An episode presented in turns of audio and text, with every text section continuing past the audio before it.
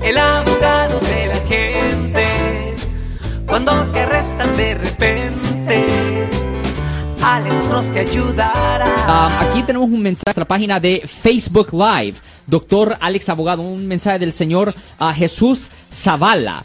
El señor ah, Jesús tiene una buena pregunta. Nos pregunta, ¿son los checkpoints de la policía legales? Si los checkpoints de la policía son legales. La respuesta corta es sí. Los checkpoints, las redades de la policía son legales. Pero las redadas tienen que ser publicadas de una forma en avanzada, tiene que haber rótulos en avanzado para que usted tenga la oportunidad de esquivar, de no meterse en la redada. La redada no puede ser una trampa, ¿me entiende? Tiene que ser voluntario meterse en el, ¿cómo se llama? El DUI checkpoint, como lo llaman en inglés.